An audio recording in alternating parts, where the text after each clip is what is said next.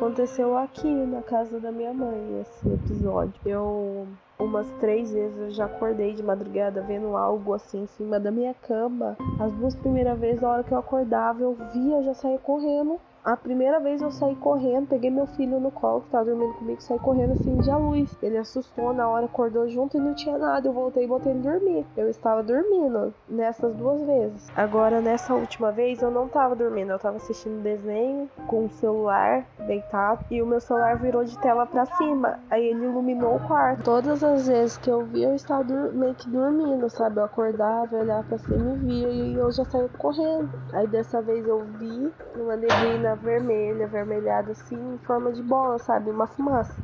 Aí eu fiquei olhando assim, como eu não enxergo muito bem, eu tive que levantar pra ver. Assim que eu sentei, ela sumiu, desapareceu. Aí dessa vez eu tive certeza, porque eu não tava dormindo, dessa vez eu tive certeza, eu vi mesmo.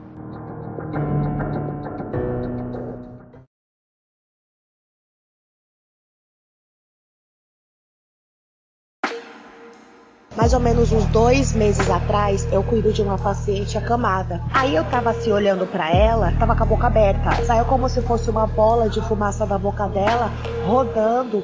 E essa bola de fumaça tinha dois olhos vagos, sem olho, só o buraco dos olhos e um sorriso, como se fosse um sorriso assim debochado para cima, não um sorriso reto da boca dela. E eu segui para saber até onde que essa bola ia. Aí essa bola parou tipo na parede da casa dela, essa fumaça.